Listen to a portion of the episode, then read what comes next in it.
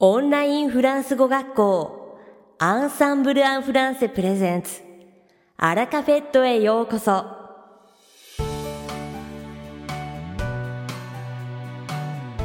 オンラインフランス語学校アンサンブル・アン・フランセプレゼンツ。アラカフェットへようこそ。この番組はフランス語学習をメインテーマにネイティブに通じる実践的なフランス語表現や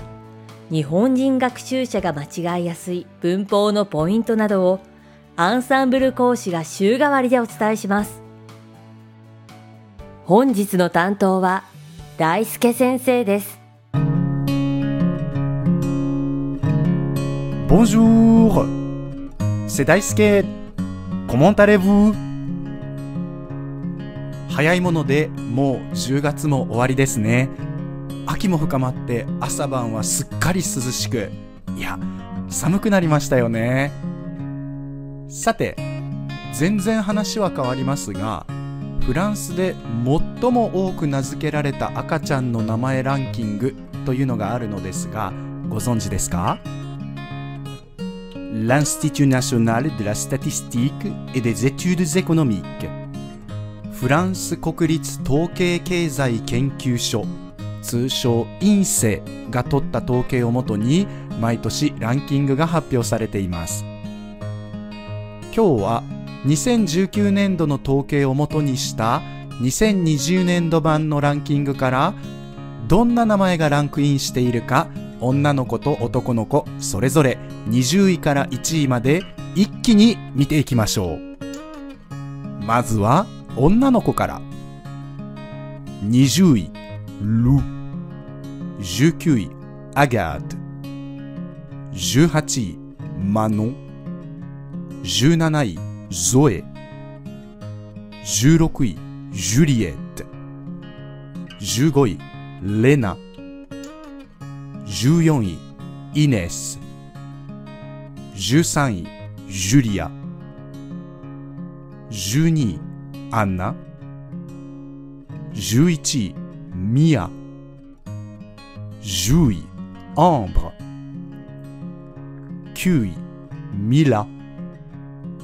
8位レア7位ローゼ6位クロエ5位リナ4位アリスそしてトップ3が3位ルイーズ2位ジャッド1位エマ可愛いい名前が並んでいますよね。2位のジャッドは女の子の名前なんですね。では続いて男の子の名前を見てみましょう。20位アーロン19位モアメッド18位トム17位ノア16位サシャ15位ナタン14位ギャバン13位ポール12位エタン11位リアム10位マエル9位ジュール8位ユーゴ7位アートゥー6位アドン5位リュカ4位ルイそしてトップ3が3位レオ2位ラファエル1位ガブリエル19位にモアメッドがランクインしていますがイスラム教徒の人に人気の名前ですよね。また16位のサシャは女の子の名前のように思いますが男性の名前なんですね。さて本日のアラカフェットは2部構成でお届けします。第1部は僕大輔がお届けするフランス語レッスンです会話ですぐに使える短く簡単で覚えやすいフランス語の表現をご紹介します。そして第2部は先週木曜日にデビューされたアマンダ先生をご紹介します。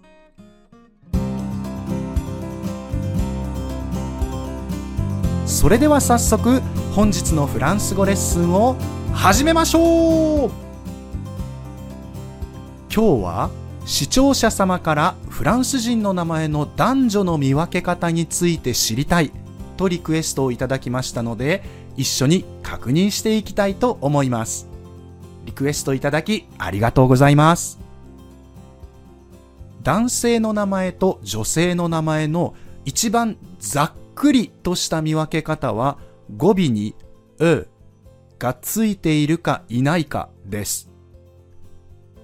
例えば先ほどの名前のランキングに男女どちらもランクインしていたルイとルイーズ。ルイが男の子の名前で、それにうがついて語尾の S を発音するルイーズが女の子の名前です。他にはフランソワとフランソワーズも同じようなパターンですね。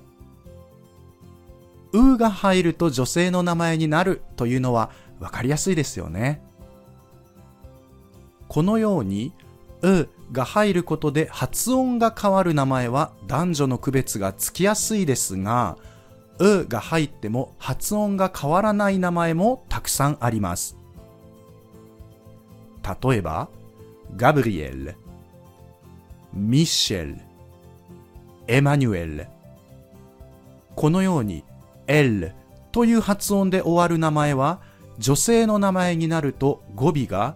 う、L、L、うやう、アクソングラブ、L、うとなります。しかし発音上は全く変わらず、エマニュエルさんを呼ぶときは女性であっても男性であってもエマニュエルと呼びます。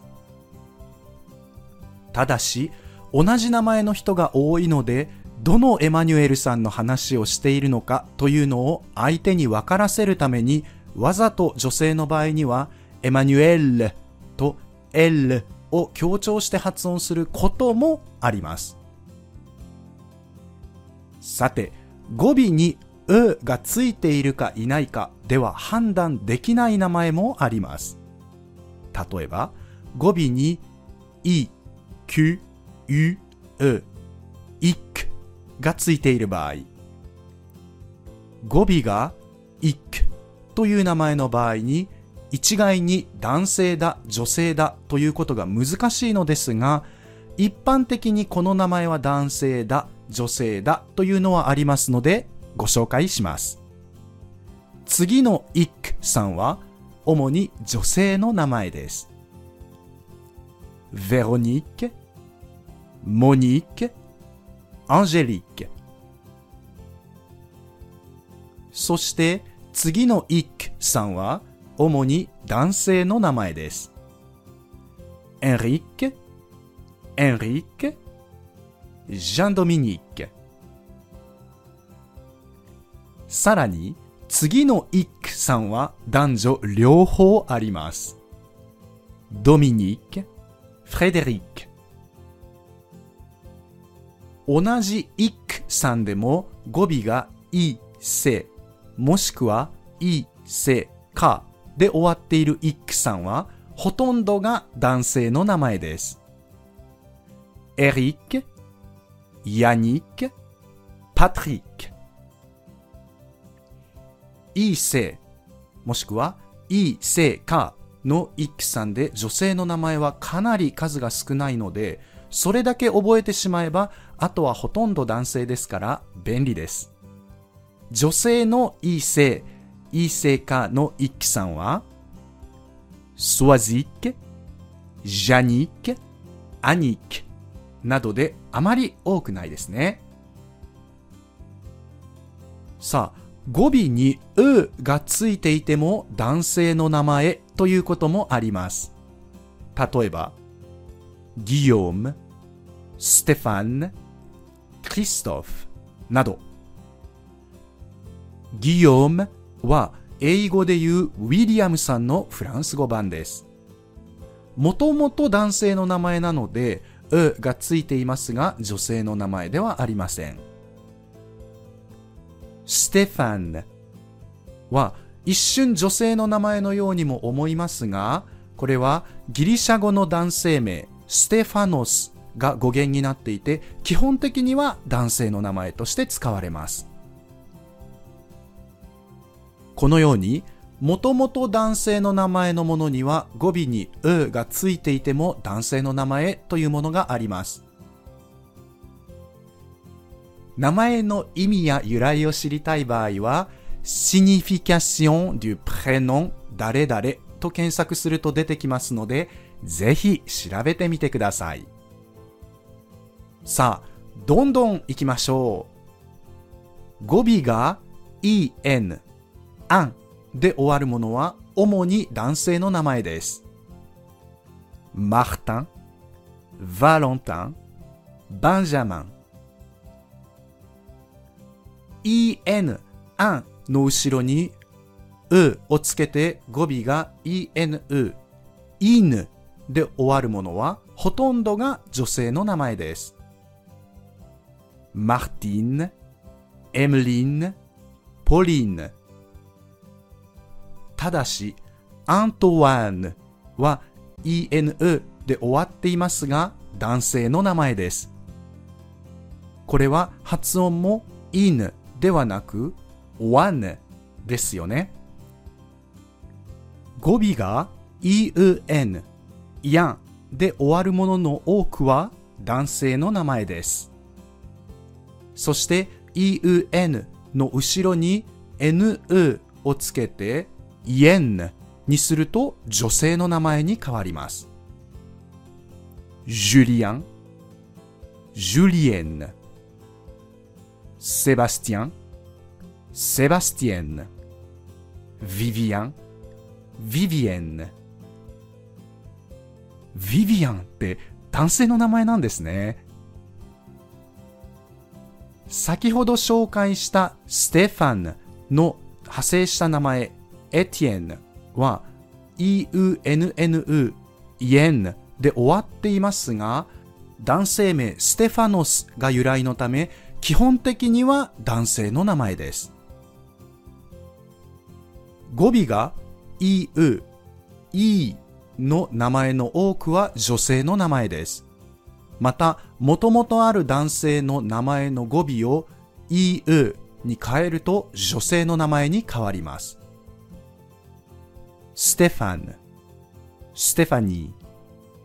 クロード、クロディ、リュック、リュシー。語尾にう、て、て、う、えっがつくと女性の名前に変わります。また、えっがつく名前はそのほとんどが女性の名前です。エティエン、エティエネット、クロード、クロデット、アントワン、アントワネット。このエットは小さな誰々ちゃん、可愛らしい誰々ちゃんという意味が含まれている表現です。この他にも、例えば、エヴァ、ヴァネッサ、セシリアのように、あで終わっている名前は女性の名前が多く、ユーゴ、テオ、エンゾのように、おで終わっている名前は男性の名前が多いという見分け方もできます。ただし、あで終わっていても男性の名前、おで終わっていても女性の名前ということもあります。さあ、たくさん紹介してきましたが、フランス人の男性の名前と女性の名前の違いは見えてきたでしょうか？日本の名前でも男性、女性、どちらにでも使える名前や、〇〇子とつくと女性の名前、僕の大輔のように、助がつくと男性の名前というものがありますよね。フランスの名前にも同じように、こうなっていると一般的には男性の名前、女性の名前というものがあります。しかし、時代とともに名前も徐々に変化していますし、その時の流行りも変わってきます。また、男性の名前のようでも女性の名前、またはその反対ということもありますので、ここで紹介したものも絶対そうというわけではありませんので、ご注意ください。今回、僕もこのアラカフェットのためにフランス人の名前をたくさん調べてみましたが、調べてみると名前のルーツやもともと持ってる意味、その時代の背景などが知れてとても楽しかったです。皆さんもぜひいろいろな名前を調べてみてくださいね。いかがでしたか？今回のように知っておくと役に立つフランス語の一言はアンサンブルで配信しているメールマガジン無料メールレッスンでたくさん紹介されています。ご興味がある方はぜひアンサンブル・アン・フランセのホームページから無料メールレッスンにご登録ください。また今回のレッスンが面白かった役に立ったという場合は YouTube でご覧の方はいいねボタンチャンネル登録ボタンをクリックしてください。講師に取り上げてほしいトピックなどあればコメント欄でぜひ教えてください。それではまたアビアント大輔先生ありがとうございました。アラカフェットは日本最大のオンラインフランス語学校アンサンブル・アン・フランセがお送りしています。この番組を聞いてくださっているすべての方にフランス語学習に役立つ特別なビデオ講座。およそ1万円相当をプレゼントしています。詳細は番組の最後にお知らせいたしますのでぜひ最後までお聞きください。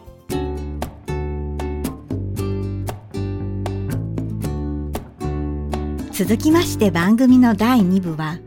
アンサンブルスタッフのよしこがお届けします。今回は10月22日にデビューを果たしたばかりのアマンダ先生をご紹介します。フランスの海外圏でマダガスカルの近くにあるレユニオン島出身のアマンダ先生は太陽のように明るい笑顔とおおらかな雰囲気が魅力の講師です。アクセントのない綺麗なフランス語を話し、パリにも仕事で住んだことがあるため、フランス本土の生活やアート、文化にも詳しく、話題が豊富です。過去の仕事柄、クラシック音楽など、一見理解が難しそうなものをシンプルな言葉に置き換え、わかりやすく伝えることを得意としています。フランス語を教えるときも、その力を十分に発揮し、生徒のためになる表現や単語をわかりやすくしっかり伝授してくれます。持ち前の明るさと相手に寄り添う懐の深さで、初回のレッスンから安心して楽しくフランス語を学べるので、頼りになる講師にリードしてもらいたい方にはぴったりです。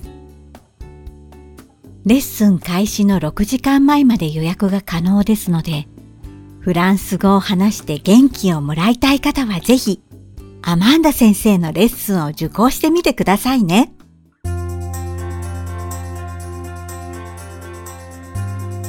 さて、本日のアラカフェットはいかがでしたでしょうか？この番組は毎週金曜日をめどにお届けしています。確実にお届けするための方法として iTunes やポッドキャストのアプリの購読ボタンを押せば自動的に配信されますのでぜひ購読するのボタンを押してください。また番組では皆様からのご感想や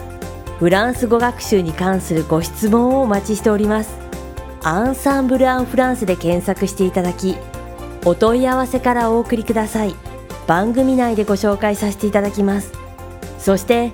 この放送を聞いてくださったあなたに素敵なプレゼントがあります。アンサンブル・アン・フランセお問い合わせ宛てにお名前アラカベットを聞きましたと明記して送ってください。フランス語学習に役立つ特別なビデオ講座をプレゼントします。たくさんのご応募をお待ちしております。それでは次回の配信でお会いしましょう。素敵な週末をお過ごしください。